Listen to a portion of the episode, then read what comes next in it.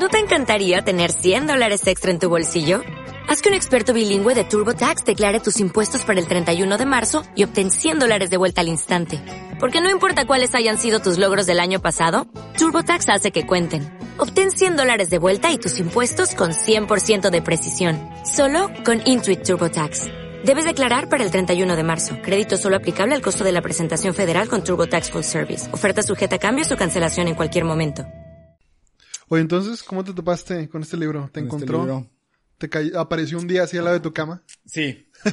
Sí, sí, sí, sí. Ahí te va.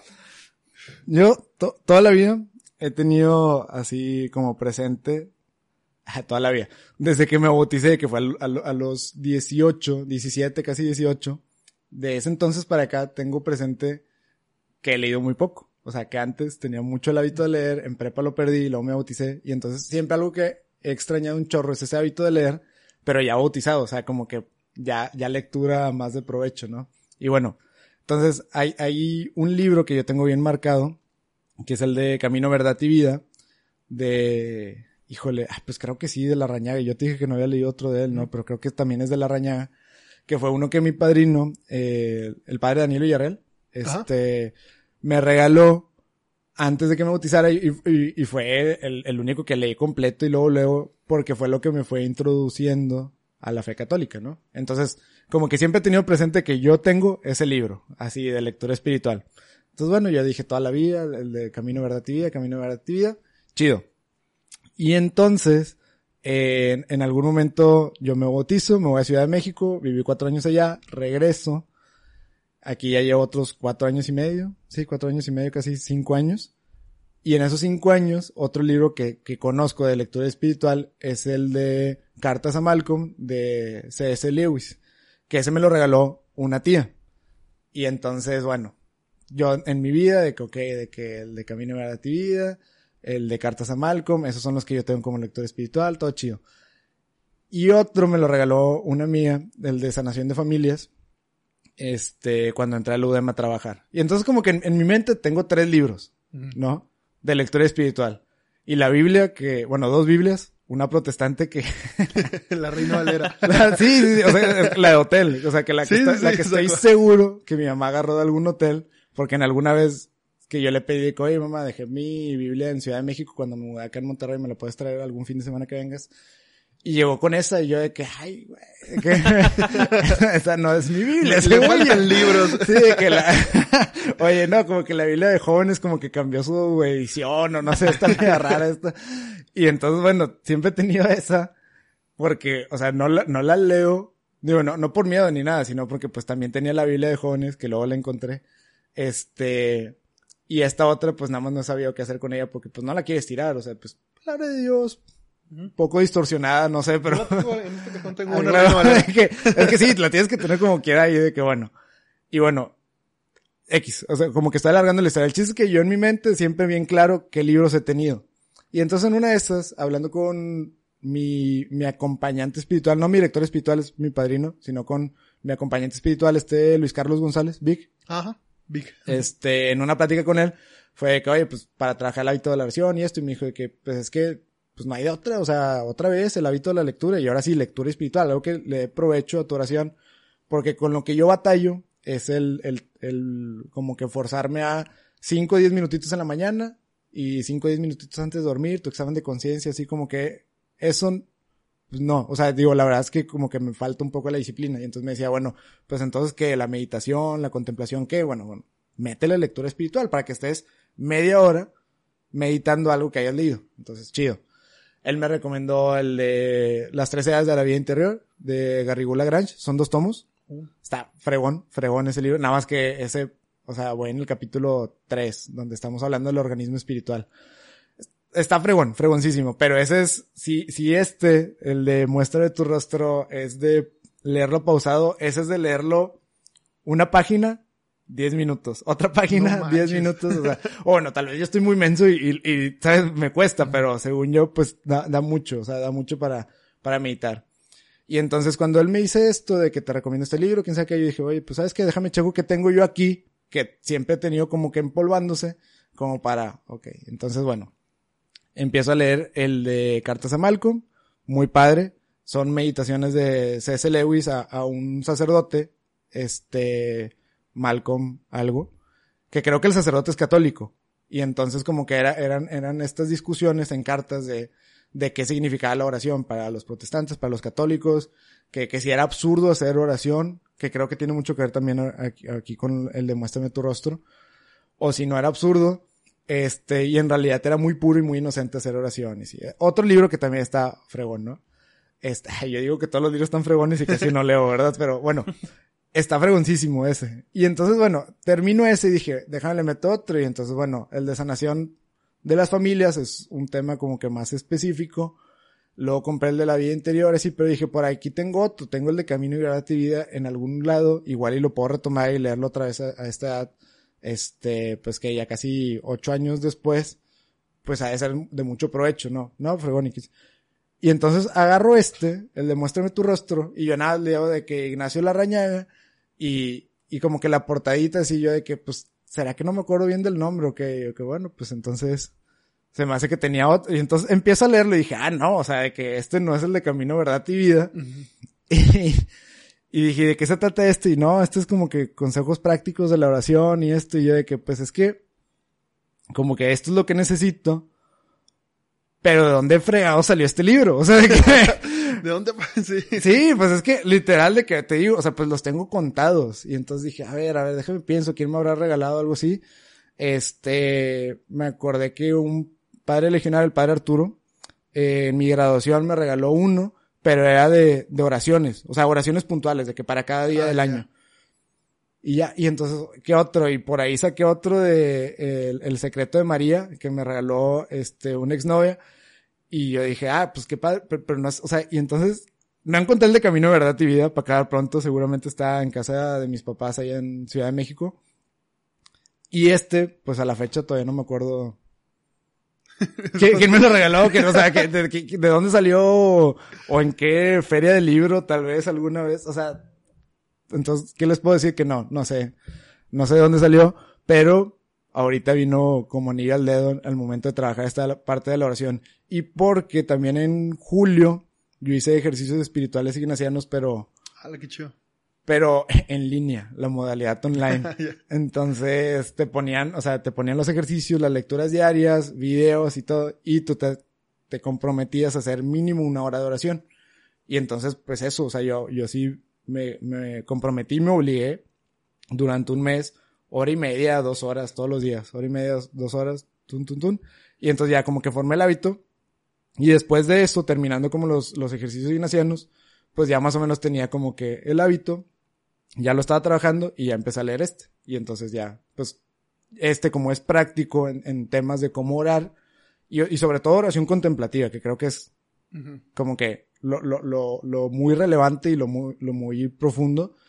Y entonces, pues nada, de- en algún momento dejé de cuestionarme de que de dónde viene y nada más como que apreciar de que este regalo de, de la vida acá, el Espíritu Santo, de que, eh, librillo acá, déjame. Ángel de la guarda. de No, que- es que, y aparte en, en mi cajón, o sea, no crean que en una mochila olvidada, así de que en mi cajón, donde tenía de que dos libros, el de sanación y las oraciones de todos los días, estaba este también y yo, Ni idea. gracias, gra- o sea, no, un, un día me voy a levantar y un día voy a decir, voy a decir de que ya sé quién fue quien me regaló esto y, y, y bueno, y, y si fue algún amigo y, y si llega a escuchar esto, pues perdón que no me acuerdo, pero, pero sé que alguien, alguien, alguien me tuvo que O regalar. un día te vas a levantar y no estar. Apareció en la Y, casa de y ahora alguien más. alguien más que está Ajá. de que necesitando hacer oración y de que y ahora va a ver que está todo manchado de, de chetos y así de que y va a decir de que oye. ¿quién lo maltrató? Pero sí, sí, sí. Entonces, ¿de dónde, cómo, cómo, cómo vino mi vida? No sé, vino y, y yo nada más lo tomé como vino y, y, salió fregón, o sea, sal- salió. Está, está muy bueno. Excelente. El- Vamos a, ahora sí, como dice mi hermano Alexander, ahorita lo presentamos. Hoy vamos a hablar de el libro Muéstrame tu rostro del padre Ignacio Larrañaga. Personalmente, este es uno de mis escritores católicos favoritos, porque fue el primer libro católico que leí fue de él. Entonces, él, ahora sí que yo sé, yo sé que esto va a sonar muy cursi y perdón por decirles esto, pero no pasa que, no les pasa que leen a un autor y sientes que estás platicando con el vato. O sea, y literal yo siento que soy compa del padre de la reñaga, siento que me está hablando a mí, o sea, como si fuera, como si lo hubiera conocido en persona. Claro, claro. Pero es porque ya me aventé unos cuantos libros de él. Este es el que tengo ahorita, el, eh, en el próximo en la lista. Todavía me faltan unos cuantos de él para... Este vato tiene montones de libros. Casi todos de vida interior, unos cuantos de vidas de santos, unos cuantos de la vida de Jesús. Pero yo creo que se presta mucho, mucho para consejos prácticos de la oración, conceptos básicos de la oración, eh, constantes de la oración. Y en general, creo que es un buen libro para la gente que quiere empezar una vida interior. Y, y si es un libro pesado, como dice Alex, ahora sí que no es, no es un libro que te puedas leer rápido, no es un libro que, que te avientes en una semana para nada, te lo prometo. No, no, no, o sea, no se puede. Eh, pero lo que sí es que si lo lees pausado, si empiezas a, a hacer introspección con lo que estás leyendo y sobre todo empiezas a vivirlo, te, te cambia, te, te va cambiando poquito a poquito los cincelazos. Entonces, pues vamos a darle.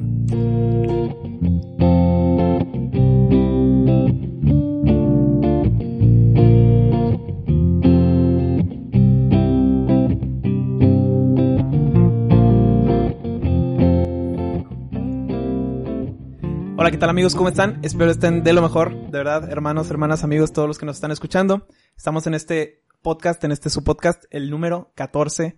Pero, hermano, ¿cómo estás? Todo bien, bendecido, gracias a Dios, emocionado. Volvemos a la rachita y tenemos invitadazo. Oye, la verdad, que es invitazo, ¿eh? Estos cinco minutos que he estado platicando con él, invitazo. Este, este ratito en el que le dije, explícale el libro a Carlos, dije, uff, este, este, hombre, este, este, hombre sabe de lo que habla. Oye, pues a quién invitaron, porque... Oye, pues los conoces, de hecho, casi a todos. A Andrés, a, a Monse, bueno, a lo mejor Héctor no, pero un día lo conocerás, ese vato es un crack. Y pues, bro, adelante, preséntate. Ajá, eh, muchas gracias. No, no, al contrario, yo me siento, pues, al contrario, ¿cómo decirlo? Ah, pues sí me siento invitado, no, pues ustedes me invitaron, pero más bien yo siento que estoy con invitados porque, eh, pues eso es lo que me, a mí me encanta compartir y si algo me encanta es compartir con gente que también comparte este amor a Dios. Entonces, pues igual, también lo que hemos platicado, pues yo me siento eso, así como que si yo los invito a ustedes y yo estoy disfrutando de esta plática, ¿no? Entonces espero que este capítulo sea eso, disfrutar de esta plática, de este diálogo. Eh, me presento, entonces no digo porque también. Por favor. Que sepan tu nombre. Mi nombre es Alexander Hernández. Este, tengo 26 años, soy maestro de preparatoria en la preparatoria Politécnica de Santa Catarina. Y pues ingeniero por, por estudio, pero docente por profesión desde que me gradué, ¿no? Y entonces creo que va por ahí también mi vocación. Por ahí estoy estudiando una maestría en desarrollo organizacional, tirándole la parte de procesos interpersonales dentro de organizaciones. Y pues de apostolados, ¿qué les puedo compartir? Digo, como para también, que, porque es relevante tal vez que, que esté platicando aquí. Eh, yo soy parte del movimiento DIEC, Desarrollo Integral en Cristo, que por ahí han tenido gente invitada también del DIEC, entonces por ahí ya, ya conocen a varios. Eh, pues he sido formador, he sido coordinador, fui director durante dos años de universitarios y profesionistas y ahorita funjo como formador, formador de una célula de 10 profesionistas en San Nicolás, a los que les mando un fuerte saludo si nos llegan a escuchar. Eh, entre otras cosas, pues dentro de, dentro de mi papel como docente, siempre me ha gustado también formar parte de las pastorales de las preparatorias en las que he estado. He desarrollado grupos de formación, he desarrollado grupos de retiro, de ministros, asesorando grupos de misiones, siempre ha sido mi pasión irme de misiones como apostolado. Y pues bueno, yo creo que en resumidas cuentas eso y etcétera, ¿no? Que es este, e, etcétera, la verdad es que seguramente ustedes saben en, en, en muchos puntos de, o muchas etapas de tu vida, ese etcétera te representa 70% de, de tu apostolado. Entonces, sí, pues por ahí, este, pláticas, conferencias, talleres, etcétera. Y lo que me vaya poniendo el Señor, la verdad es que Híjole, nunca, nunca me lo he puesto como ultimátum. Conozco mucha gente que se lo pone y dice, lo que me ponga el señor enfrente, le voy a decir que sí. Yo la verdad es que me da miedo, me da miedo decir algo así. Porque como que el señor me pone muchas cosas y como que ya digo que sí muchas cosas. Entonces, pues bueno, creo que tal vez como cualquier católico fiel en este tema del apostolado, pues lo que te pongan enfrente y sea del Señor, vamos y, y me desvelo y... y... Y no puedes decir eso porque toda regla tiene una excepción, o sea, porque en el, en el momento donde te invitan a este retiro, pero te invitan también a este otro retiro, las dos cosas son del Señor. No puedes decir las co- dos cosas así, o sea. Pensarías eso, pensarías eso, pero la, la verdad es que, híjole, yo, yo creo que malamente tal vez, ándale, o sea, en, en ese tipo de cosas tendría que tener un poquito más de criterio y decir, oye, pues puedo uno, puedo el otro, pero te digo, en, Es como yo, en como yo. experiencia, sí, claro, de que al contrario, de que siempre i- intento, intento, intento hacer eso, pero siempre que empiezo, oye, es que tengo otro retiro y más o menos a la misma hora, o, sea, la misma, o es a la misma hora y uno es en Allende y este es en el seminario menor. Ah, pues si quieres movemos la plática de que, ah, no, no, no te lo estaba diciendo por eso. pero, pero bueno, ya me lo ponen así y entonces ya hay una manera. Y ¿Cómo decir que no? Como Sí. decir que no. Y así, así creo que todos hemos estado en esa, en esa posición de estar mar- manejando a las dos de la mañana, saliendo de una hora santa y yendo a algún sketch no. de madrugada de que para luego dar una plática de una dinámica súper extraña. en algún- y pues sí, pero a ver, y hace poquito lo, lo estuve reflexionando mucho.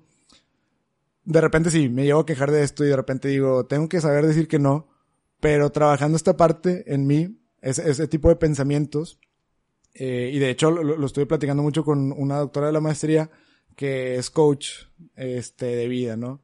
Y en terapia también, en terapia psicológica lo estuve trabajando. Estas ideas de, de tengo que saber decir que no, pues híjole, si es porque estás evadiendo una realidad, ok, claro, hay algo que tienes que trabajar. Pero si son cosas que disfrutas, si son cosas que te gustan, pues es autoimpuesto el decir, tengo que aprender a decir que no. Y en mi caso, es, era, era- o sea, es mucho, esa, ese, ese pensamiento es, es algo que yo introyecté hace mucho en tema de presión y en tema de ser ordenado y organizado, tal vez por ahí un tema de mis papás, de siempre exigirme mucho en tema de prioridades, etcétera. Y entonces, claro que yo ahorita hoy pienso en estar en muchas cosas a la vez y digo de que, oye, pues tal vez no sano, pero pues, pues mientras los pueda hacer, realmente pues, esa traba, no sé, o sea, como que así que tú digas, híjole, si estuviera fallando en muchas cosas, órale, pero a la fecha creo que Dios también me ha dado la oportunidad de cumplir o, o que me ayuden a cumplir, entonces pues mientras pueda seguir haciéndolo, al contrario, o sea, hoy por hoy creo que estoy tranquilo con decirle que sí a todo lo que pueda. La verdad. Sea, que, ah, eso suena bien peligroso porque, oigan, no es una invitación a que... De que digan que sí a todo, sí, claro. a todo lo que les diga. No. Sí, sí, Yo siempre les digo, digan que sí. Si, si primero hay prioridades, o sea, y sobre todo cuando trabajas en un apostolado, si eres coordinador de un grupo tienes una prioridad. Claro. Si eres coordinador de un ministerio tienes una prioridad. Entonces yo les digo, si tienes tu prioridad y tu prioridad está al 100 y no la descuidas, o segunda prioridad, la escuela, el trabajo, ok, no la descuidas, muy bien. Ahí todavía tienes muchas horas en la semana. Si esas horas las quieres dedicar, solo administralas bien y se puede hacer un montón de cosas. Claro, y, y ahí entra yo creo que también un poquito el tema de humildad. O sea, porque a la fecha creo que nunca he fallado en algún compromiso, gracias a Dios. Pero en mi concepto de, de comprometerme y cumplir también entra el, eh, conozco mucha gente muy capaz. ¿Me explico? Hace poquito, de hecho, eh, hace poquito, ayer, di, di- di una plática en, en un grupo de la Ascensión, a los que les mando saludos, los del DEG, Qué chido. creo que sí son los del DEG. Ajá. Pues un- sé que es un grupo muy chido, más que, más que su nombre, pero, eh, y también me invitaron a un tema la siguiente semana. O sea, por ahí había un, o sea, como que, pues, o dos temas, o yo no sabía si iba a poder este fin o el siguiente, etcétera. Y entonces mi manera de cumplir fue, oye, pues, conozco a alguien que perfectamente podría dar ese tema, y entonces, este, invité a uno de mis hermanos, Cristian, este, a que si él me puede apoyar dando el tema de la siguiente semana, ¿no? Y entonces ahí yo, por ejemplo, yo estoy completamente paz diciendo, pues estoy cumpliendo y estoy apoyando al grupo, pero no tengo que ser yo, me explico, y así, de hecho, al- algo que extraño mucho de cuando era director es que delegaba mucho ese tipo de, de, de apostolados. Y de repente me invitaban a una plática, a un retiro, unas misiones, lo que sea, me apoyaba mucho en mis formadores. Por ahí hay gente muy capaz que trabajó conmigo, que, que me apoyó bastante cuando yo fui director. Y entonces en mi papel de director me gustaba mucho también esta parte de asesorar y mentorar e invitar a mis formadores a que si me invitaran a mí a dar una plática y yo sabía que no podía o iba a poner, me iba a poner una situación de esas de estar manejando a las dos de la mañana, Casa. fue, ¿sabes qué? Pues igual y sé que hay muchos de mis formadores que, que son perfectamente capaces, ¿no? Y entonces, y le van a meter su enfoque, su, su galleta, su parte personal, pero pues fregón, también eso enriquece, ¿no? Y entonces, la otra es como que cambiar este, este chip de qué es cumplir. No siempre tengo que cumplir yo, pero siempre puedo yo hacer algo respecto a cumplir. Y eso puede significar alguien más me echa la mano, ¿no? O sea, abrirte Exacto. Lo dijimos en el episodio de formación de predicadores, que qué importante es delegar, porque pasa mucho que agarran de una parroquia a la estrellita, a las dos, tres estrellitas, y estos son los que siempre dan los temas, y sus, o- y sus subalternos, o sea, lo que tú dices, mm, tus formadores, a... Claro. son 20 chavos que están súper capaces, nomás que les falta esa oportunidad.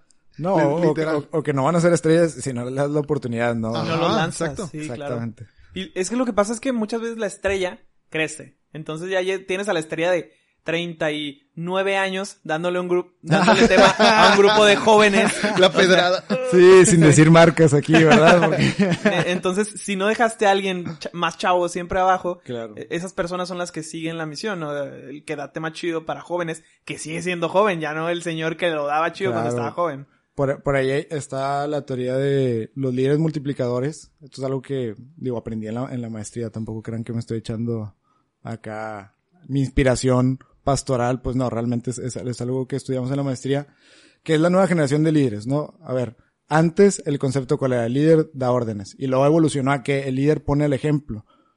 Hoy por hoy, y algo bien importante, y creo que yo lo trasladé inmediatamente al tema pastoral, al tema de los apostolados, el líder no puede ser el que dé el ejemplo.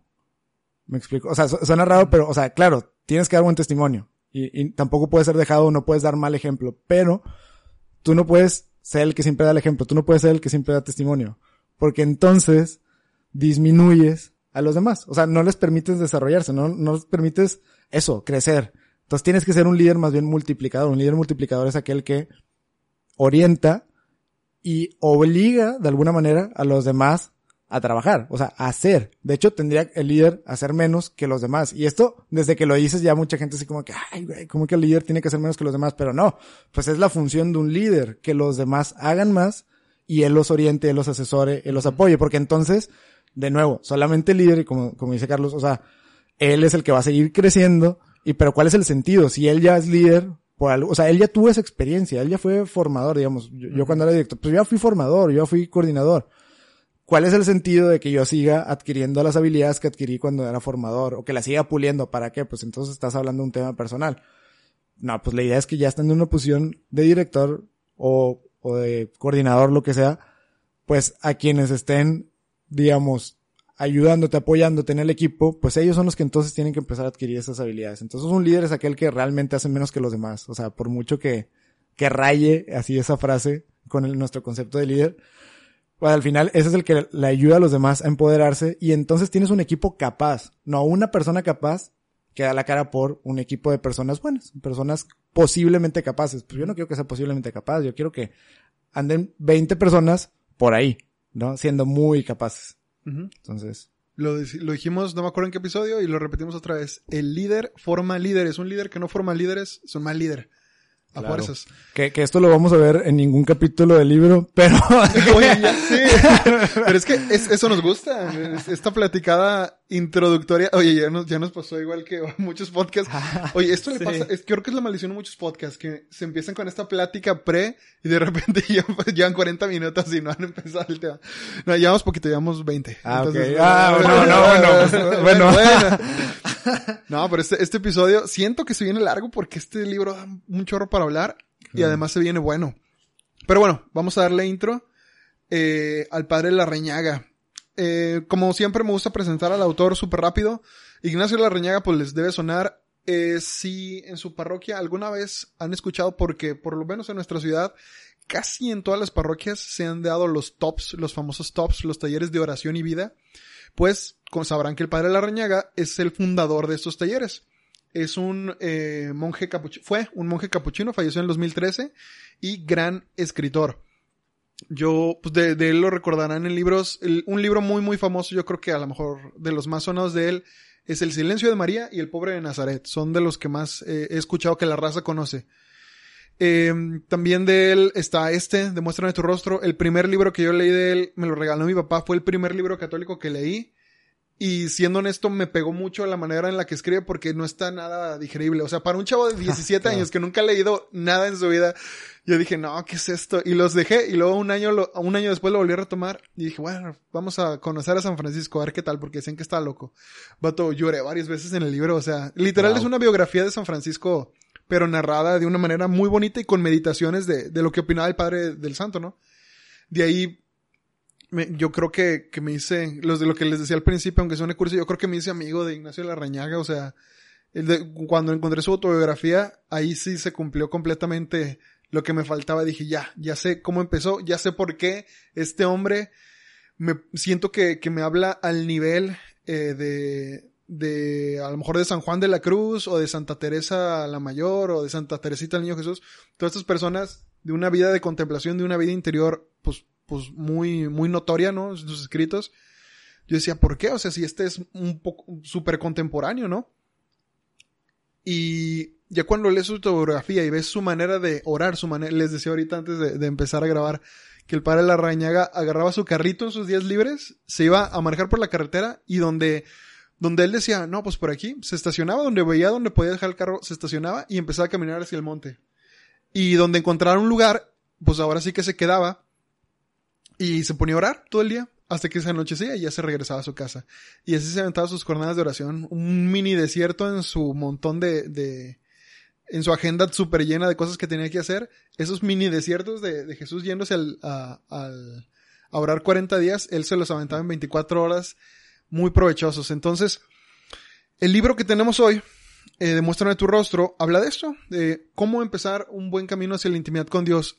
Alexander nos decía ahorita eh, con, la intro que este libro, ahora sí que es para una persona que ya tiene nociones de la oración. No se lo recomiendo para nadie a alguien que, que va empezando, a alguien que todavía no tiene una vida de oración, eh, no, no quiero decir a lo mejor formal, pero que sí, sí tienes que tener bases, sí tienes que por lo menos haber intentado ya tú haber empezado tu vida interior. Este libro te va a dar muy buenas pautas para que tú pases al siguiente nivel en el que digas, ok, ¿cómo paso de, de ahorita que me cuesta concentrarme cinco minutos para hablar con Jesús a de que escuchas que San Francisco se metía a una gruta, a una cueva y duraba tres días adentro en la oscuridad hablando con Jesús? ¿Cómo paso de aquí, del punto A a punto B? Este libro te da muy buenas pa- pautas para ir subiendo esos escalones y sobre todo eh, me gusta mucho cómo empieza porque ahora sí que la oración no la buscamos solo como solo como un requisito para poder ser santos. No, no es eso. La, la oración, en palabras simples, es, es amistad, es amistad con Dios. Es conocer a alguien, así de simple. Entonces, voy a empezar, literal, como siempre, como todos los episodios. Voy a empezar dando la intro con el primer capítulo.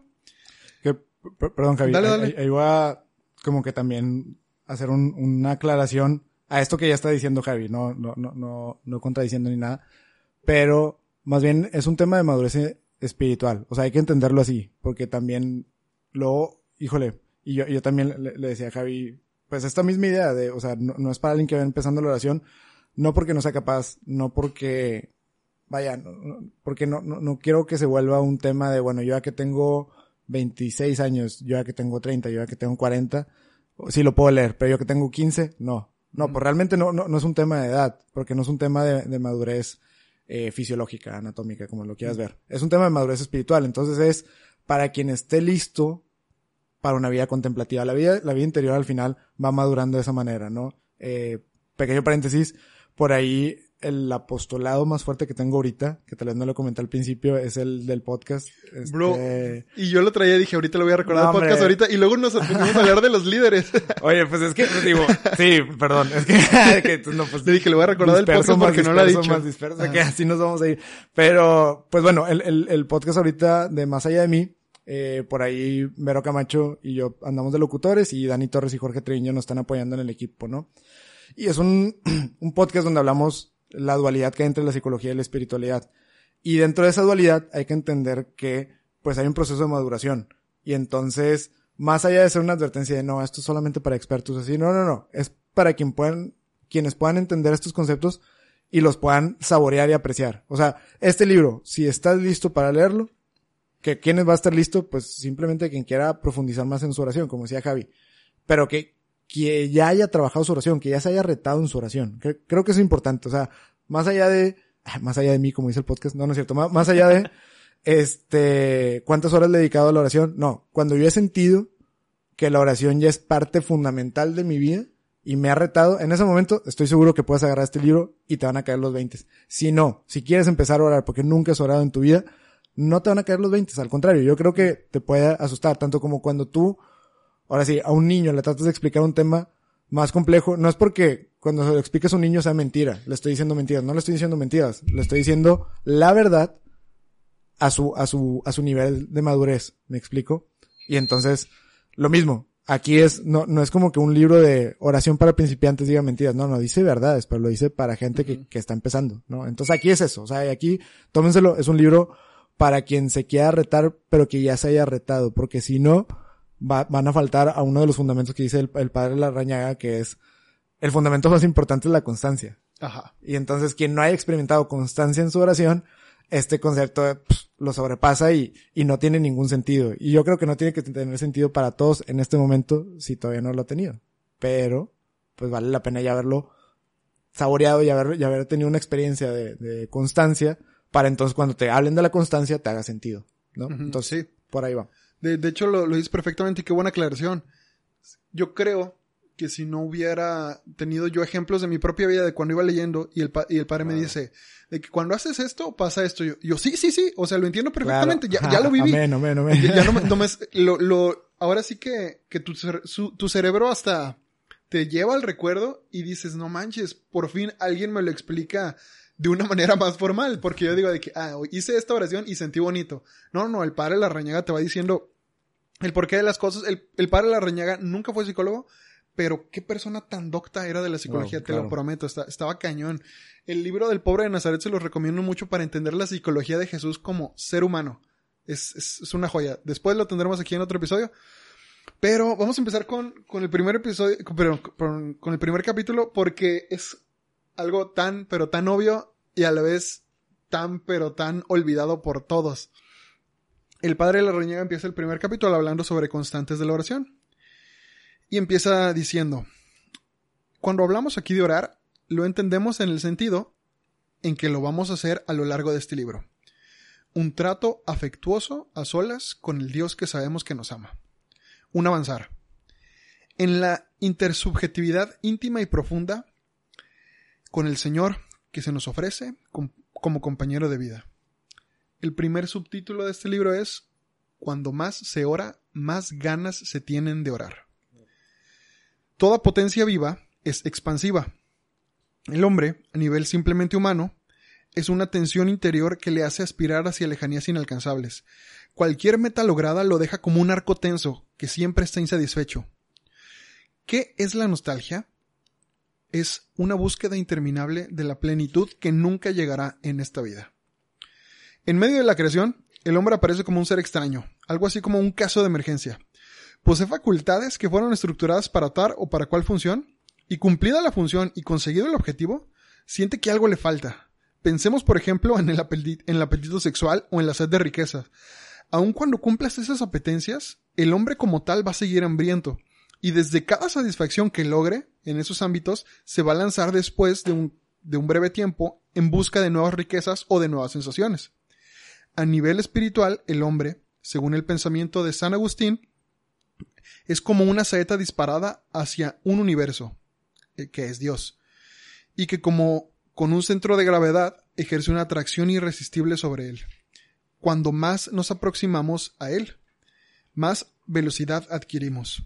Cuando más se ama a Dios, más se le quiere amar. Cuando más se trata con él, más ganas entran de tratarlo.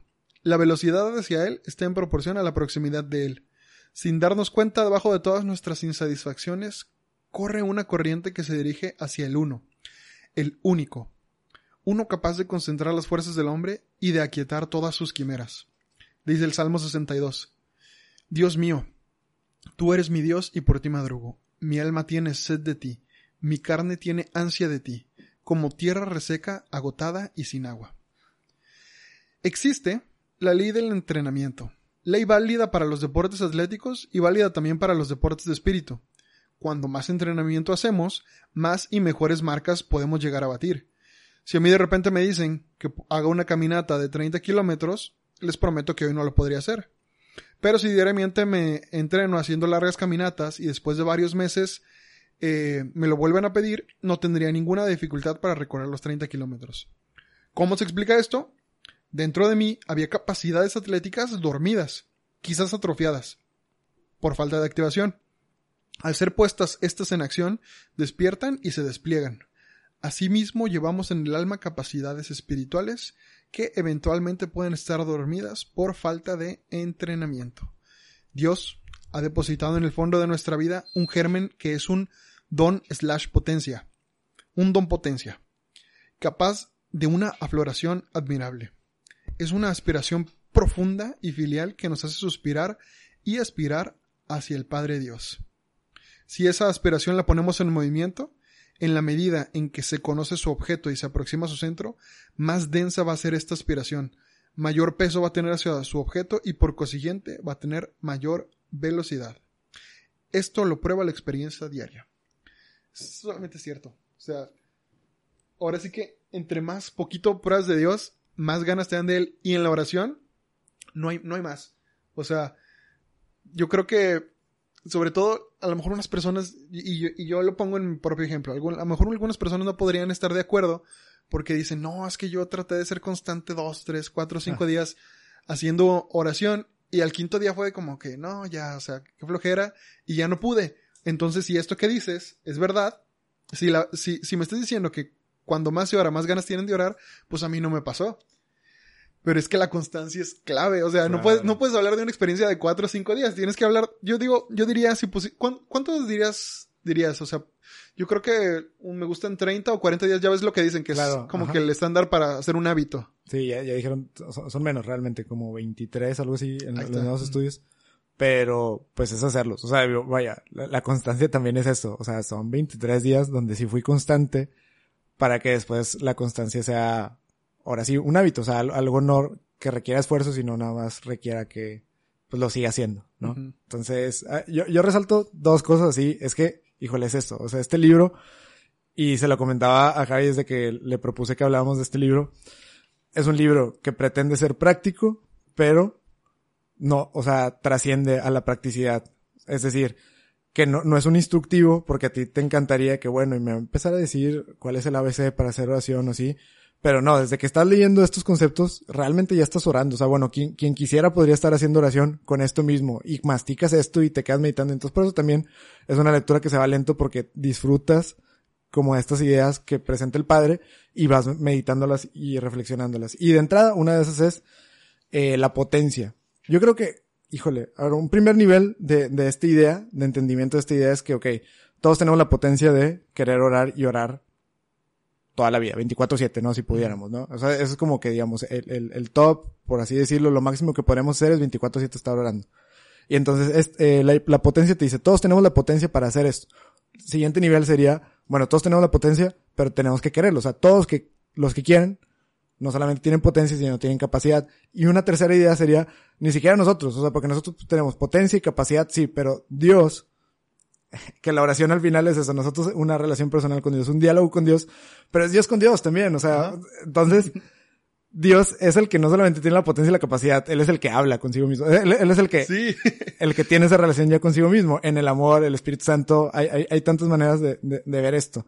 Pero, ¿qué, ¿qué es lo que podemos masticar o aterrizar así una idea base que cualquiera podría entender? Y, por ejemplo, si ustedes son de las personas que quieren trabajar la oración y conocen a alguien que quiere trabajar la oración desde un nivel más inicial, digamos, desde una, desde una inmadurez espiritual tal vez, la recomendación o, o, la idea puntual que ustedes pueden extraer de aquí y pasarle a esta persona es, no es cierto que hay gente que no pueda orar. O sea, de entrada yo creo que muchos, la, primera tentación a ceder y ya no querer orar, ya no querer intentarlo, es que pensamos que algunos, o más bien, muchos, no podemos orar. que, que, que muchos nos vamos a encontrar a la mitad del camino y que cuando ya no queramos, pues ni modo, pues es que a mí no se me da, ¿no es cierto? Yo no tengo esa potencia, o ya no tengo esa capacidad, o esos de santos, o, la vida contemplativa, la, la, la, vida interior, como si, la, la, la vida del misticismo, por ejemplo, es para algunos, y no, no es cierto, es un llamado a todos los católicos porque todos tienen la potencia de hacerlo. Entonces, la idea más masticable de solamente estas primeras páginas es que todos tenemos la potencia. O sea, potencialmente podríamos estar orando 24/7 si quisiéramos. Podemos. Y entonces ya nada más entra la parte de la voluntad. ¿Queremos? ¿No? Así como pregunto. Sí, pe- a mí me, me recuerda mucho al pasaje de la Biblia de los talentos. O sea, en, en el sentido de que como tú trabajas los talentos que te dio Dios, si Dios te dio una facilidad para orar con música, si Dios te dio una facilidad para orar de una, de alabar de una manera muy, muy bonita, eventualmente vas a orar de diferentes formas, porque no te quedas nada más en tu zona de confort de que, sabes que yo soy músico y, y nada más canto. Ah. No, porque empiezas de que, oye, hay este tipo, otro tipo de oración, hay, hay, hay oración más con- contemplativa, más, hay adoración, hay muchísimas cosas que, que eventualmente, pues es que no, no, es, no es que te canses porque no te cansas de, de tu, de tu gusto, que pues, si es la música, no te cansas de tocar la guitarra, simplemente como que es el hecho de poner tus talentos con Dios y No. se van multiplicando. Y eventualmente, espontáneamente, así, va brotando. Y va brotando un nuevo talento. Y, y es el, el simple hecho de, como dicen, ser constantes y ponerlos al servicio de Dios. Y es lo que va multiplicando. Y mm, no sé, me gusta mucho la parte, pero es que también tiene esta parte donde, bueno, ¿y cuando no los uso qué?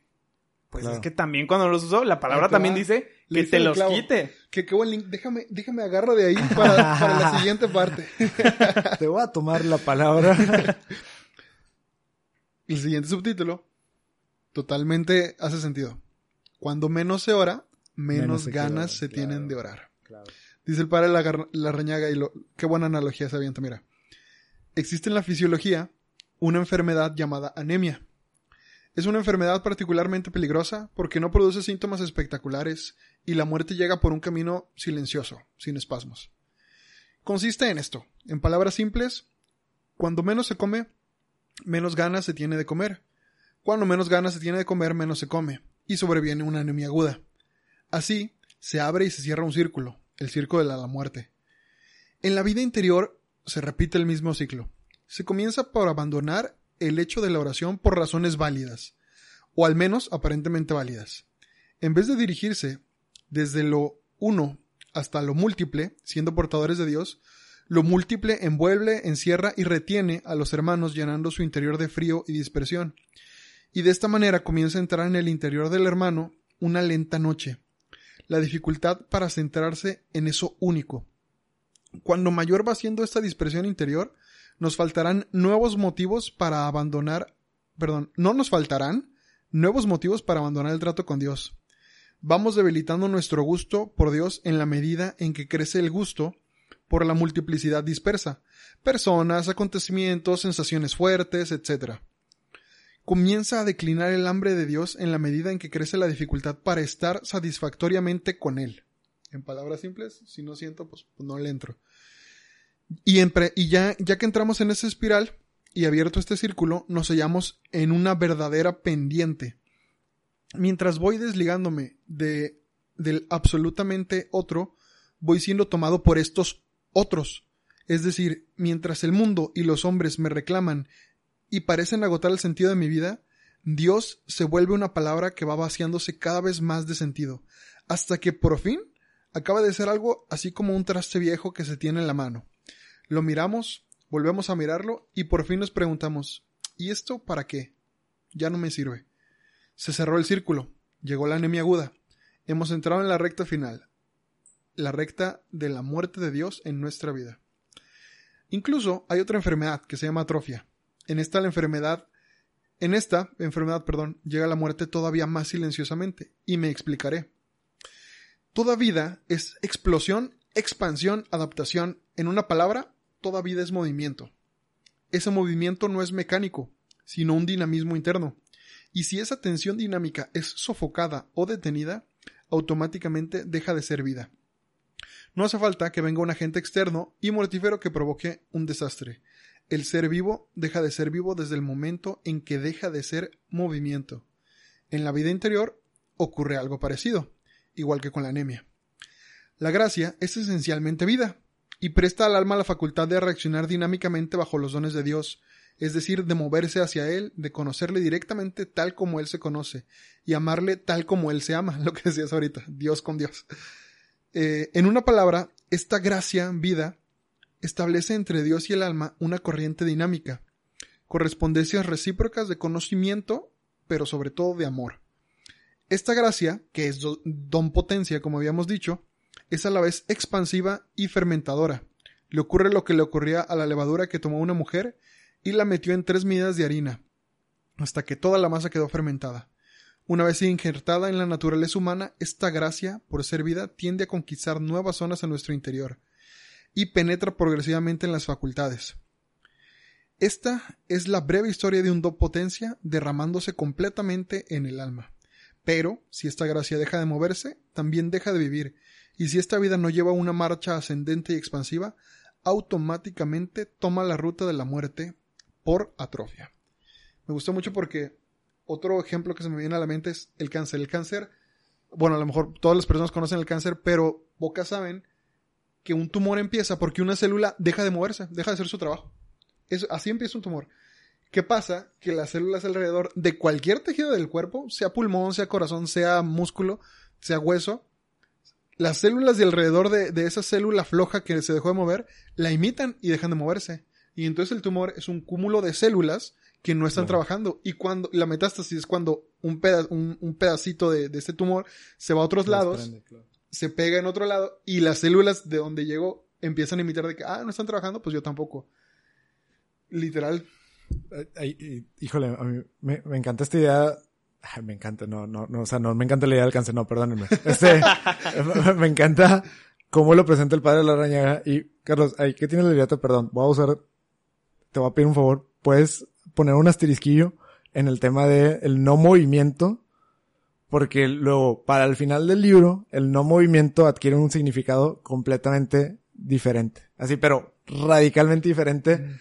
que es, híjole, increíble. No me quiero adelantar, no me quiero adelantar porque, pero ese día está parísimo, porque sí, o sea, hoy por hoy ese significado, hoy por hoy, en esta, en esta parte del libro que se habla del no movimiento y eso es como que lo que va atrofiando, tiene todo el sentido del mundo y yo, bueno, tal vez por ser maestro de preparatoria trato de como que siempre aterrizar los ejemplos, este, entendibles, digamos, para todos.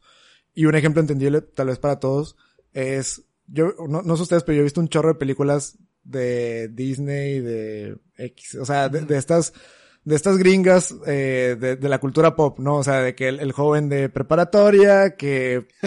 Pero es que, a ver, y, y que, y, y, hay mil historias, o sea, el chavo o la chava independiente de quién sea el protagonista, que o es el popular de la escuela y aprende una lección, o es el no popular y aprende a ser de que seguro de sí mismo, etcétera, ¿no? Y bueno, ahí les da. La, chica insegura, rara, que anda con el... Con el popular. Ajá, claro, o sea, de que es, es puro dinamismo así, ¿no? Y lo que quiero ir con esto es que hay ves un chorro de escenarios donde una persona, no sé, yo, lo relaciono tal vez con las películas que son de deportes o de talentos y todo esto. Ahorita, Carlos que decía de los talentos se me hizo importantísimo, que tiene que ver con algún talento. En la película se habla de algún talento, ya sea ser porrista, ya sea ser oratoria, porque hay películas donde la oratoria al parecer es lo más fregón en esa preparatoria. sí, sí, sí, como que los populares son de que buenos para, o sea, por alguna, o para Spelling Bee, ¿no? De que, es que de verdad hay tantas películas. De la cross o de, Exacto, exacto, de, de, que de Quidditch y la cosa, pero de Quidditch, pero en vida real, ¿no? De que, pero entonces, bueno, y entonces se, dan estos tres escenarios, ¿no? Un escenario es, la persona ya es talentosa por sí sola. Y entonces disfruta el talento que hace y nada más aprende de la humildad de ser talentosa en eso y enseñarle a otros y lo que sea. El, segundo escenario es la persona que no es talentosa. Bueno, más que no sea talentosa, sino que nunca ha tocado una escoba para Quidditch, nunca ha tocado un balón, nunca, nunca ha deletreado, entonces no está en el spelling bee, no sé, cualquier escenario de algún talento, que nunca ha tenido una experiencia con ese talento y donde tiene una experiencia con ese talento, eh, se hace cuenta el, el, o sea, el, el protagonista, el peor enemigo del antagonista, porque el antagonista siempre se ha sacrificado por tener ese talento y esta persona, sin ser el popular de la escuela, empieza a ser bueno en, en la cross, en hockey, en lo que sea. Y entonces se da cuenta que tiene ese talento y, lo explota y, terminan todos siendo de amigos porque pues ahora todos disfrutan de esos talentos juntos. Y el tercer escenario es la persona que no le gusta ese talento, pero lo obliga a su papá de que no, es que mi papá era el, el, el mejor híjole, avienta costales de papa y, yo soy malísimo y soy alérgico a las papas, ¿no? Y entonces el papá lo obliga y, es esta historia donde la persona pues se vuelve buena, pero porque el papá lo, lo, forza, ¿no? O sea, lo forza y hasta que de repente que, que no sé, nunca he visto esa película. Ah, claro que sí, no, me encanta, me fascina. Pero entonces sí, o sea, y entonces, ¿cuál es el común denominador de todo esto? O sea, de, de, de cómo al final todas estas películas terminan en que la persona, el protagonista, termina siendo alguien que aprovecha ese talento. En cualquiera de los escenarios. Ya lo tenía desde un principio, lo descubre o lo obligan. Y, no digo, o sea, y- hasta ahí termina la analogía, no quiero que se queden con la parte de obligar. Que los talentos, o más bien, el fruto de los talentos, tiene que ser a raíz de la constancia. O sea, es tan sencillo como eso. Cualquier persona tiene que entender que el que más ora, más va a querer orar, pero no, no, no por esta necesidad de, se va a hacer más fácil. En la película donde la persona batalla para desarrollar este talento, no se le hizo más fácil mientras iba avanzando. Pero ¿cuál fue la clave? Pues que, que era película número uno. Y número dos, que pues sí, le dedican mucho tiempo a la, a la película donde está practicando, entrenando, ejer- ejercitando ese talento.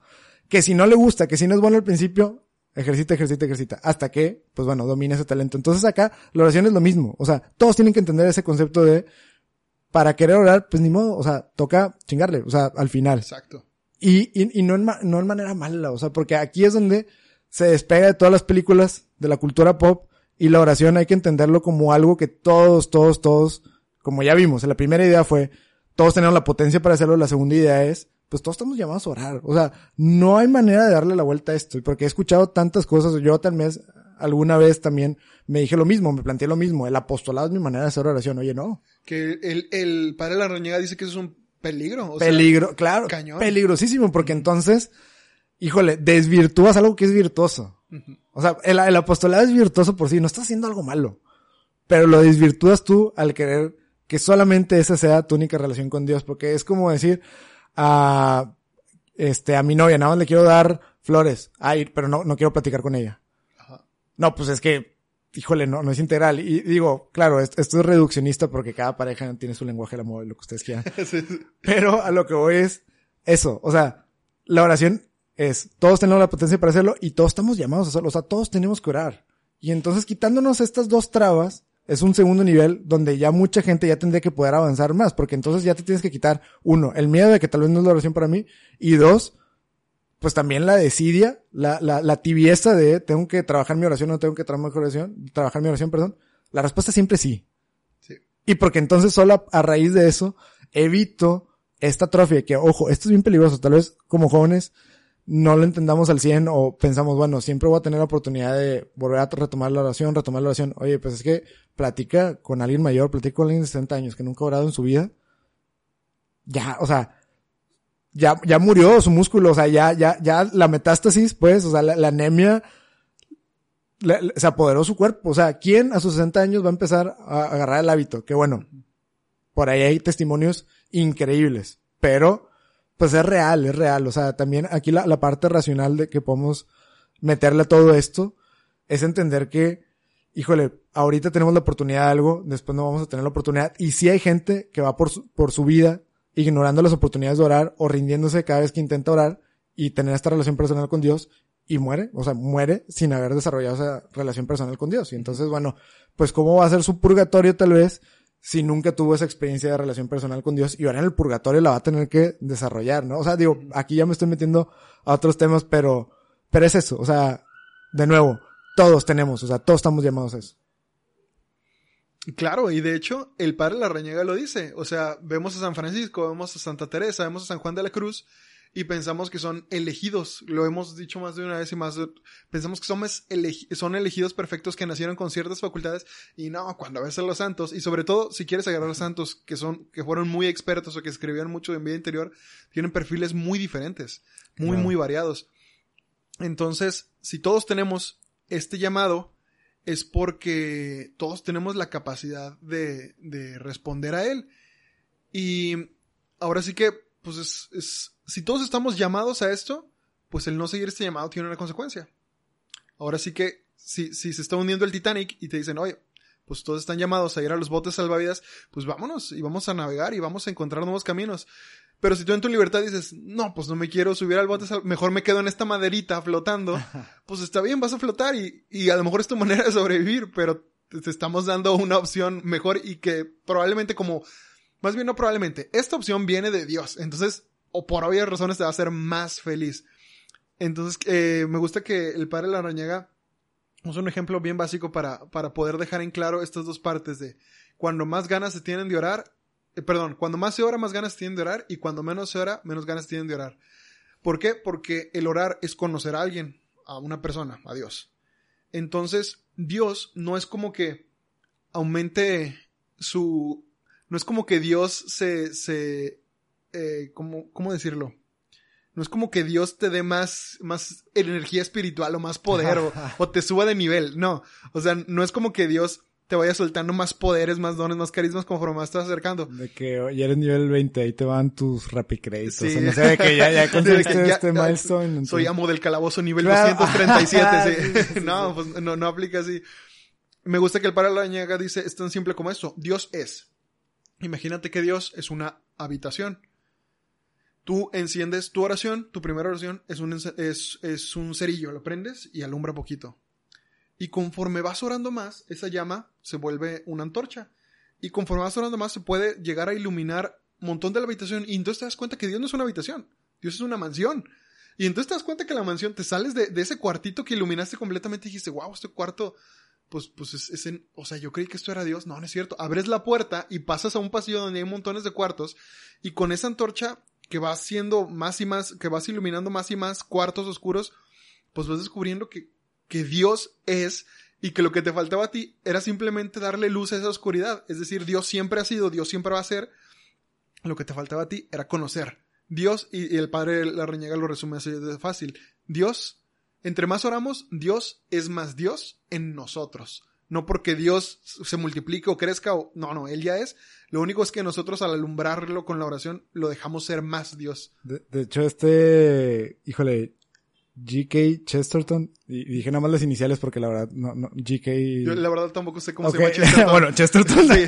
Pero suena chido cuando nomás dices el apellido. Porque Ah, claro. suena como que lo conoces. De Sí, sí, sí, bueno, ajá, de que todos sabemos de quién estamos hablando. Este, bueno, un teólogo pone, pone este ejemplo de, y, y se me hace súper relacionado con el, el, el ejemplo del padre de la rañaga, que a ver, volvemos a lo mismo, diferentes santos, diferentes personas súper elevadas en su, en su vida interior, en su vida espiritual, y que de, de dif- diferentes perspectivas llegan a lo mismo, ¿no? Entonces es increíble esto, ¿no? Este Chesterton decía, a ver, la fe católica, o, o más bien, la, la, el encuentro con Cristo, o, o tu fe, el, el creer en Dios, hay dos maneras de, de llegar a eso, ¿no? O sea, como a un encuentro con Cristo y a creer en Cristo. Uno es ir por todo el mundo, dando vueltas hasta encontrar tu casa. Y la otra es, pues, abrir la puerta y entrar a tu casa, ¿no? O sea, real- realmente, Sí, eh, y digamos, con el ejemplo de, del padre de la reñaga, tú puedes ir con, con tu cerillito, descubriendo que bueno, esto es más que un cuarto, pero ¿cuánto te vas a tardar en con un cerillo, con la luz de un cerillo, explorar todo un cuarto, salirte, ver que hay un pasillo? Claro que no vas a ver que si ese pasillo te lleva a otras partes o sí. Es más, tú puedes salir de esa mansión y ir por todo el mundo con un cerillo viendo, así con, con esta visión acotada, o puedes atreverte a iluminar todos los cuartos de esa mansión, de esa casa que es tuya. O sea, de esa casa que, don- donde vas, o sea, es tuya y ahí encuentras a Dios. Y, y luego te das cuenta que es de Dios también. Entonces, de la nada empiezas a descubrir un mundo entero e infinito en medida que va- vayas, vayas como que, pues iluminando más, ¿no? Y entonces, pues hay, hay- de dos. O sea, la, verdad es que, de nuevo, vuelvo a lo mismo. La oración es para todos. Es de todos y todos tendrían que entender eso. Porque entonces vamos a hacer un, un, un mundo de católicos con un cerillo explorando todo el mundo cuando, o buscando por todo el mundo nuestra casa cuando lo que teníamos que hacer era iluminar nuestra casa, cuando lo que teníamos que hacer era entrar a nuestra casa, ¿no? O sea, pues descubrir esa riqueza nosotros mismos, ¿no? Descubrir esos cuartos de nuestra casa, por así decirlo, de esa mansión. Totalmente. Yo creo que. ya sé, ya sé que lo dije, pero, pero es que no encontré otra palabra. es que les decía ahorita fuera de micros que, que me pasa mucho que mi muletilla para ligar lo que está diciendo un hermano es decir totalmente, pero es que de verdad totalmente para mí significa que estoy totalmente de acuerdo con la que dijiste. y que no sé con qué otra palabra empezar mi oración.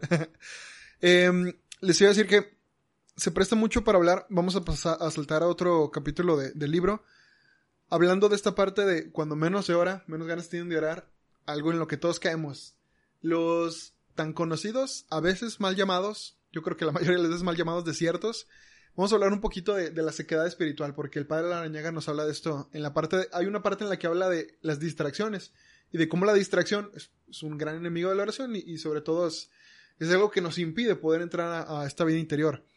Entonces, voy a hablar un poquito de la sequedad espiritual, voy a hablar un poquito de sus causas, bueno, un poquito, un, un par de páginas, pero me gustaría que lo, lo, entendiéramos para que empezáramos a crear esta cultura de que el desierto, de que cuando ya no siento bonito, ya no siento a Dios y no siento que Dios me contesta, le decimos desierto sino cuando te topas este libro y ves lo que es el desierto y ves lo que son las noches del espíritu y dices, ok, ok, ya no lo voy a llamar desierto a cuando ya no, con, con cualquier cosita que me pasa.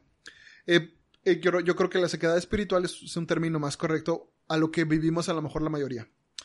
Dice el padre, si la oración es la concentración de todas las facultades, la distracción es la dispersión de la mente en mil direcciones, evadiéndose momentáneamente al control de la voluntad y de la conciencia. Al hablar de silencio interior, hemos explicado la naturaleza de la distracción y señalado los caminos para superarla. Está la sequedad.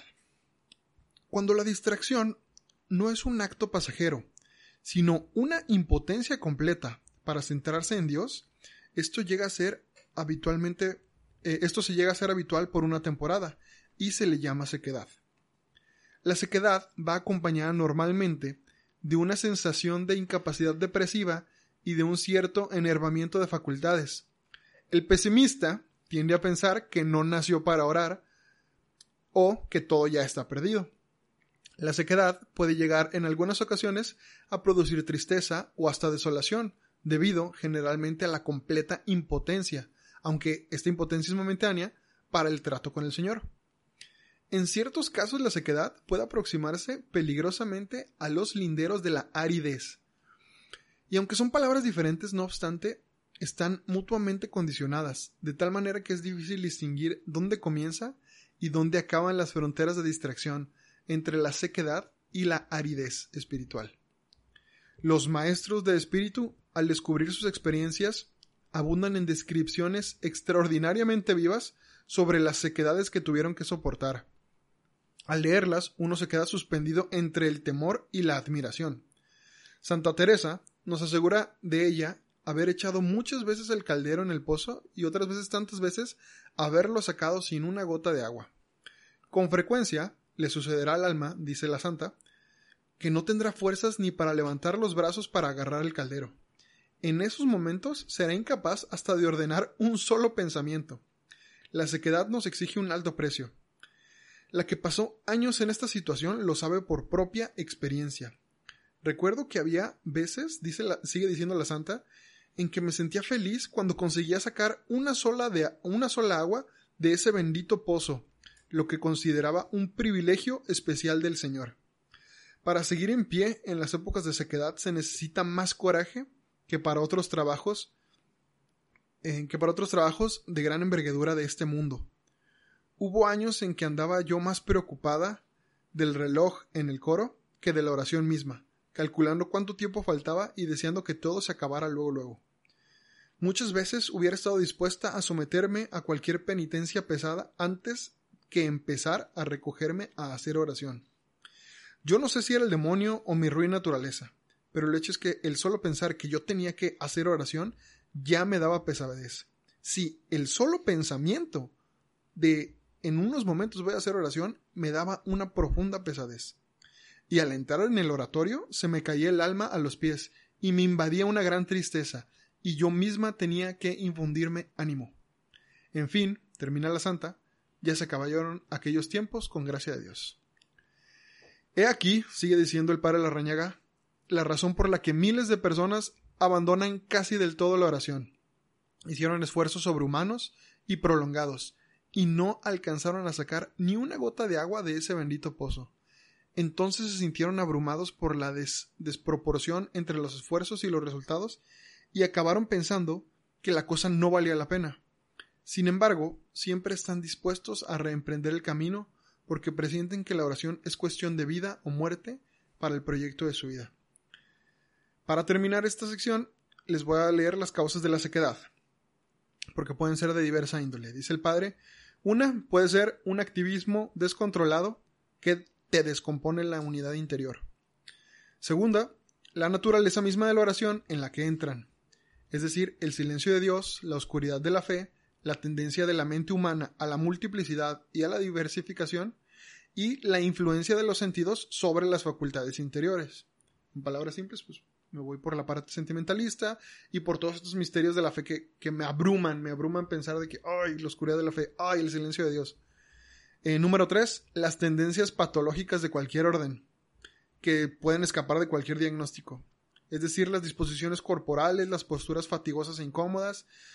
Sin tener una enfermedad concreta, uno puede llegar a sentirse mal, de mal humor o con momentos de depresión, con una fuerte inestabilidad entre melancolías o un no sé qué, indefinible. Ciertos defectos hereditarios que en la marcha normal de la vida pasan desapercibidos, sobre todo en la línea de la sequedad y de la versatilidad. La oración bien llevada es una, eh, perdón, número 4. La oración bien llevada es una actividad muy compleja, en la que hay una tarea intelectual, pero sobre todo hay una labor sensitiva que afecta a las energías emocionales. Se necesita equilibrio emocional. Es elemental. Número 5. Las sequedades pueden ser pruebas expresamente promovidas por el Señor. En la vida es una ley constante el someter a prueba la fe del que se ha entregado. Dice Santa Teresa en el camino de la perfección, tengo para mí que quiere el Señor dar muchas veces al principio y otras a la postre estos tormentos y muchas tentaciones para probar a sus amadores y saber si podrán beber el cáliz y ayudarle a llevar la cruz antes de que pongan ellos más grandes tesoros. Ahora sí que yo creo que pues, nos podemos identificar. Bueno, está, está raro, ¿no? Porque cuando le estás viviendo, escuchas estas palabras y dices, sí, eso es lo. Pero yo, yo por ejemplo, yo, yo creo que no, no sé, yo creo que tengo cuatro o cinco años sin vivir una sequedad. Entonces, como estos últimos cuatro o cinco años, ahora sí, como dice Santa Teresa, pues gracias a Dios han sido de, de mucha bendición en la oración y de poder sacar mucha agua del pozo, de este pozo metafórico, de que llevas tu caldero a la oración y regresas con el caldero lleno de que, uff, ahora sí me dio muchos frutos. Y hay veces que no puedes sacar ni una gota de nada. Entonces, como tengo mucho tiempo de que, gracias a Dios, cuando hago oración saco mucha agua, se me olvida cómo se siente. Lo entiendo intelectualmente porque lo medio lo recuerdo, pero un día me va a volver a pasar y un día va a llegar otra sequedad y ahí va a ser otra vez de que sí, el padre de la riñega tenía razón en esto. Sí, pues la, la pesca milagrosa es eso, ¿no? Así como, pues un día no estamos sacando nada, ese mismo día llega Jesús y véngase su reino de los pescados, ¿no? Entonces, eh, fíjate que, híjole, y, empezaste hablando de esto, de, cómo a veces confundimos la palabra desierto o no la empleamos bien. Yo creo que aquí, aquí, eso, eso es lo relevante, digamos, de esta parte del libro, que te enumera cuáles son como algunas causas de la aridez y son claras. A ver, y, y de ahí, por ejemplo, el, el podcast del que les comentábamos, el de Más allá de mí, nace de una de estas necesidades, que son, tiene que haber una estabilidad emocional Ajá. para acercarnos a la oración. Y ahí es donde se tropiezan demasiada gente. Entonces por eso nosotros dijimos, oye, pues esta dualidad entre psicología y espiritualidad es muy importante, ¿no? Pero dentro de todas estas cosas, la que no sé, o sea, la, la que no existe por ahí es, pues es que ya no estoy orando mucho, porque sí. Uh -huh. Me explico, o sea, pues no hay, eso, eso, eso no es una causa, no es una razón, siempre hay algo detrás, ¿no? Y, y creo que lo peligroso de hoy en día es que mucha gente le atribuye desierto a todo, ¿no? Uh -huh. De que es que estoy viviendo un desierto. Pues, no, a ver, de que aterricémonos, ¿no? Tal vez tú estás viviendo un sobreactivismo. Eso sí es una causa. O sea, y produce aridez, pero no necesariamente eso te lleva a un desierto. A ver, y, y aquí, aquí como que quisiera hacer esta clarificación que también el padre, el padre de la rañaga como que te va llevando a, es, a estas enseñanzas, que es un desierto como tal, es algo que Jesús buscó. O sea, Jesús va al desierto para encontrarse con ese silencio y con todas estas también dudas y tentaciones pero él va. O sea, un desierto es algo que tú buscas y necesariamente hay que buscar estos desiertos en la vida. Eh, padre Larrañaga yéndose a manejar y seguramente en alguna carretera se encontró con un desierto y, ¿sabes? Y ese es como el ejemplo perfecto. A ver, desierto es algo que nosotros buscamos para enfrentarnos y para querer enfrentarnos a, nuestra vida de oración, a ese, a ese gran silencio que se le describe a Dios. Y de hecho, al principio del, del libro también habla, hay, hay, hay, todo un tema que se le dedica y al final vuelve a hablar del gran silencio que es Dios, ¿no? Y entonces un desierto es donde nosotros salimos al encuentro de este silencio. Entonces no hay que confundir, porque entonces lo que vivimos la mayoría de la gente no es un desierto, vivimos sí una aridez, una sequedad. Pero pues la sequedad es mía, o sea, no, no, no soy yo en un contexto, sino el contexto de mi interior. Y ahí cambia todo, porque cuando nosotros atribuimos siempre desierto a todo, lo externamos. O sea, todo es, so- soy víctima de mis circunstancias. No sé qué debo hacer. Como si, como si tuviéramos que hacer una acción. Ay, que, ah, pues es que sí, vato, no has acumulado horas de oración. O sea, o, o- no, no has hecho el check de, de horas de misericordia. Y entonces, claro, o sea, de que no, no estás juntando los kits para comprarte. No sé, o sea, me explico, o sea, no, no, no es algo así. Porque el desierto no, no, no es, de nuevo, desierto es algo que nosotros buscamos. La aridez es algo dentro de mí y entonces la aridez sí tiene una fuente específica. Y que si nosotros queremos simplificar todo, podemos luego nosotros mismos llevarnos a una depresión en tema espiritual y esa depresión sí es causa de una aridez y una sequedad. Porque si yo todo el tiempo me voy, o sea, constantemente me digo, estoy viendo un desierto, porque ahorita le estoy dedicando más tiempo a la escuela y al trabajo, espérame, eso no es un desierto. Pero si yo me repito esa idea, ¿qué es lo que va a pasar? Eventualmente me voy a desalentar y voy a decir, oye, pues es que no soy bueno para orar de verdad, esto de la relación íntima con Dios no se me da y tal vez eso habla de que yo no tengo una relación íntima con, con Dios como yo pensaba. Pum.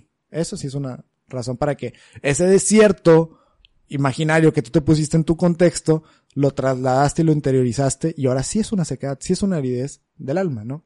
Entonces, hay que empezar a hacer esas diferenciaciones y, y realmente entender, o sea, vaya, consejo práctico es dejar de decir desierto, ¿no? O sea, pues sí se vale decir, reconocer, estoy viviendo una aridez, una sequedad, pero ojo, qué grave, qué grave es como que decir esto, es como, como cuando de pequeños se trabaja mucho el, el término de no digas que estás deprimido cada vez que estás triste. No, o sea, no, porque no estás deprimido, estás triste. Y, cuando dices estoy triste, hay una causa y hay algo que puedes trabajar. Y ahora estoy triste, ¿por qué? O estoy frustrado, o estoy enojado. O sea, como que también habla, o sea, ponle palabra a lo que realmente estás sintiendo y, y descríbelo, ¿no? Y aquí igual, o sea, estoy en un desierto. No, no estás en un desierto. A ver, ¿qué es lo que estás sintiendo? ¿Qué es lo que estás pasando ahorita antes de que sea un desierto? Porque un desierto, bueno, vaya, no, no un desierto, volvemos a lo mismo, el término correctamente usado, una sequedad, una aridez del espíritu, es terrible. O sea, es terrible, es, es, eh, la madre Teresa de Calcuta diciendo que durante 20 años no sintió a Dios. Pff, un desierto, a ver, porque cual- cualquier, santo entendía que Dios como que era un silencio, pero tú puedes estar en un silencio, ¿cómo puedes estar en un silencio incómodo? Y, y yo, yo creo que por eso también es como que el gran valor de este libro es hablar del silencio. Hablar del silencio. Un término que cualquiera de los expertos en vida interior lo maneja muy sencillamente.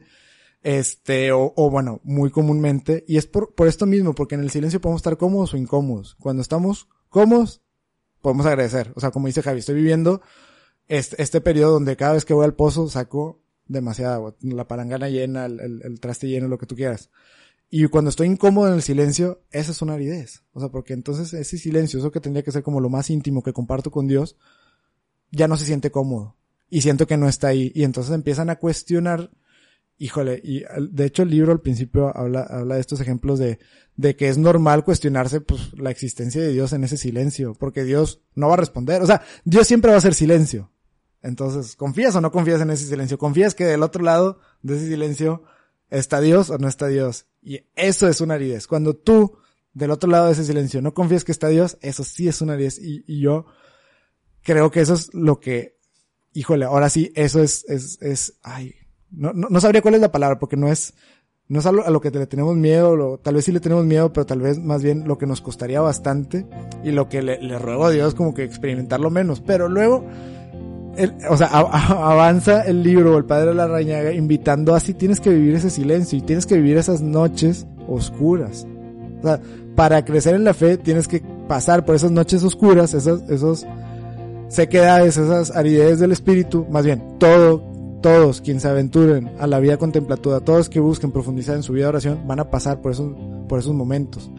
Y de ahí van a salir fortalecidos. ¿Por qué? Porque si tú cuando no sentías a nadie del otro lado del silencio, como que ya voluntariamente decidiste ser constante y estar ahí con Dios, pues cuando lo sientas, pues qué bendición, porque entonces va a ser un, siempre lo supe, claro, cómo, o sea, cómo no me, cómo no me acordaba lo que se sentía estar contigo, ¿no? Pero, de nuevo, volvemos a lo mismo. Si ahorita sí sientes fe, o sea, vaya, tal vez lo resumiría esto. Si ahorita sí tienes fe, simplemente no has tenido oportunidad de hacer oración, no le digas desierto.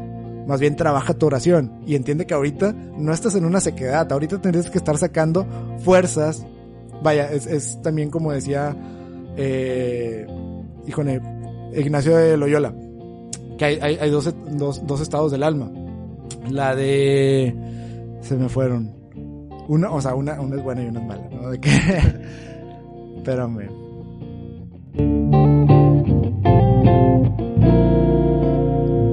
Espadas de papel, the podcast.